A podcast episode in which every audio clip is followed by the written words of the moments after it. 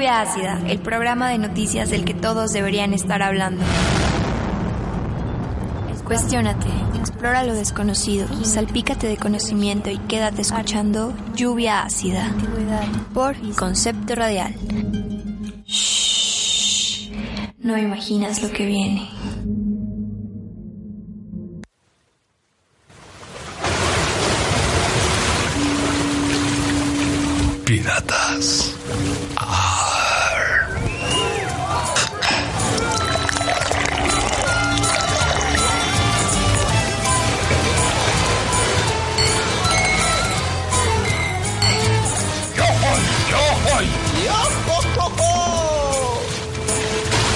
Cuando el hombre se dio cuenta de que podía navegar el océano, ya no quiso salir jamás de él.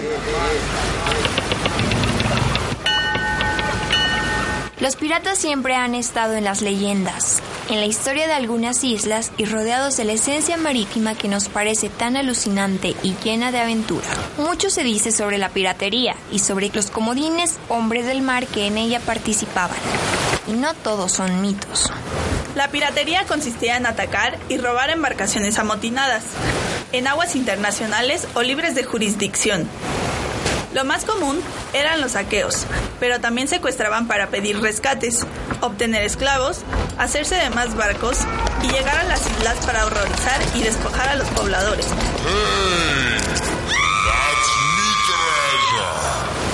Se piensa que el primer pirata de la historia fue Polícrates de Samos, un griego que mató a todos los que se opusieron a él, incluido su hermano Pentagnosto. Mandó llenarse de navíos y hombres expertos en arquería. Fue por sus emboscadas piratas que Polícrates de Samos se dio a respetar y posteriormente vino una época de crecimiento y estabilidad para la isla de Samos en el mar Egeo. Esto en el 525 a.C.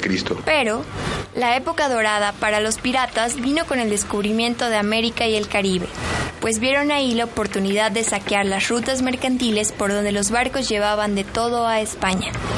Minerales, piedras, metales preciosos y plantas rarísimas eran tan nuevos para ellos como para los conquistadores. Durante este periodo toman fuerza las historias de piratas que acababan con navíos de la corona y conquistaban islas a su antojo. Comenzaron las distinciones entre piratas, corsarios, bucaneros, filibusteros, pues se volvieron necesarias, principalmente entre un pirata y un corsario, pues digamos que este último es una especie de pirata legal apoyado por la corona para su beneficio. Los bucaneros eran quienes antes de ser piratas se habían dedicado a la caza de animales y habían preparado la carne de una forma llamada bucan. Los filibusteros eran los piratas cuya prioridad era hacerse con el botín, una palabra holandesa que quiere decir el que va a la captura del botín.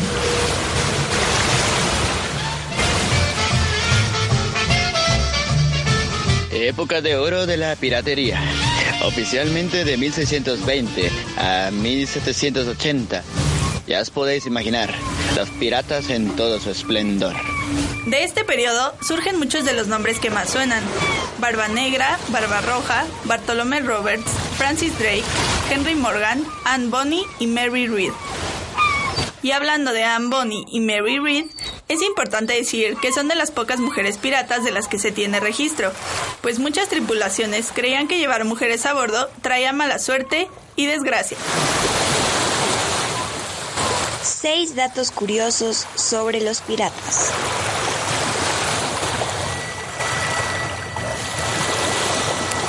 Se asegura que la homosexualidad era aceptada con normalidad y era parte de la vida cotidiana de los piratas. Muchos de ellos rechazaban tajantemente la heterosexualidad y optaban por raptar muchachos jóvenes para obligarlos a aprender de marinería y darse el papel de pirata tutelar.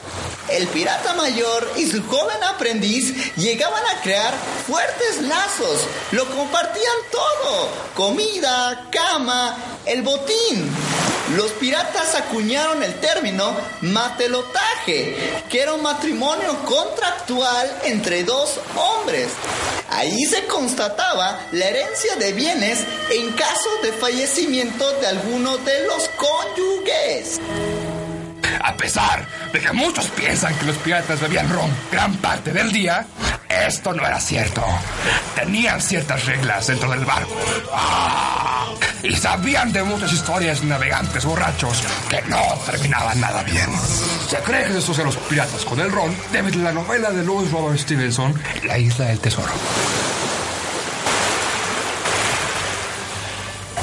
En la imagen de los piratas se frecuenta la Jolly Roger, nombre de la tradicional bandera de piratas europeos y americanos, misma que se volvió un símbolo para las grandes producciones cinematográficas y en la creación de peluches y juguetes para su representación. Pero no todos portaban el mismo diseño de bandera ni símbolo.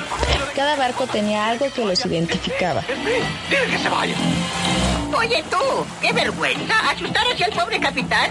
Hoy no hay manos que comer. Largo, largo. Ya, ya, vete, pórtate bien, no te hagas odiar.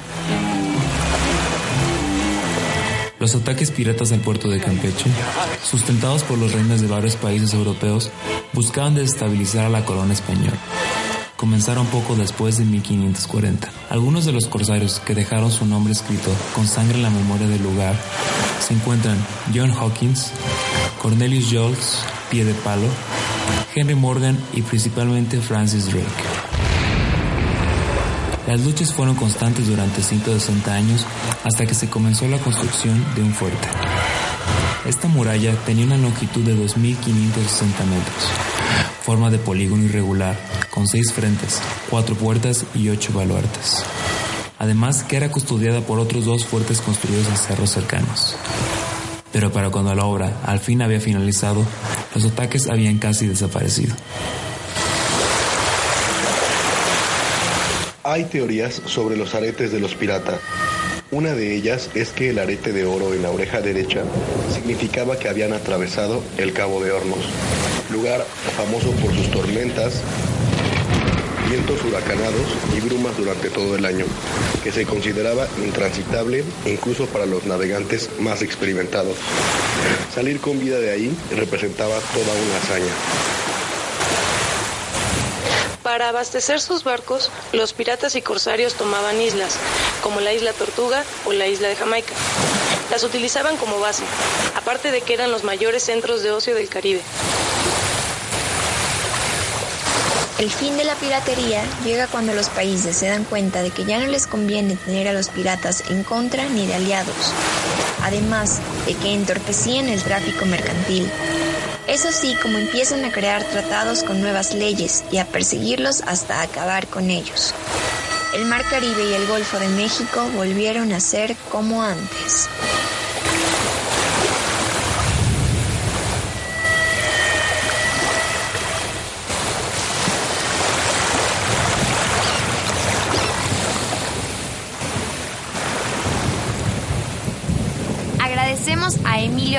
Omar Rojas, David Valencia, Valeria Vicente, Vander Bustos y Zaida Chávez por prestarnos sus voces para la realización de esta cápsula.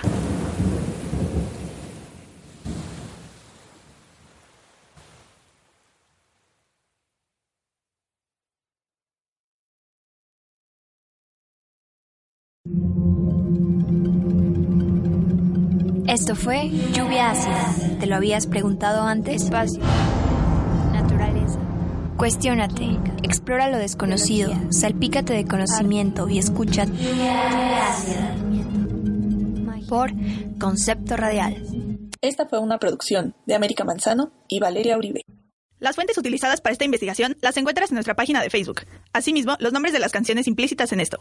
Búscanos como Lluvia Ácida.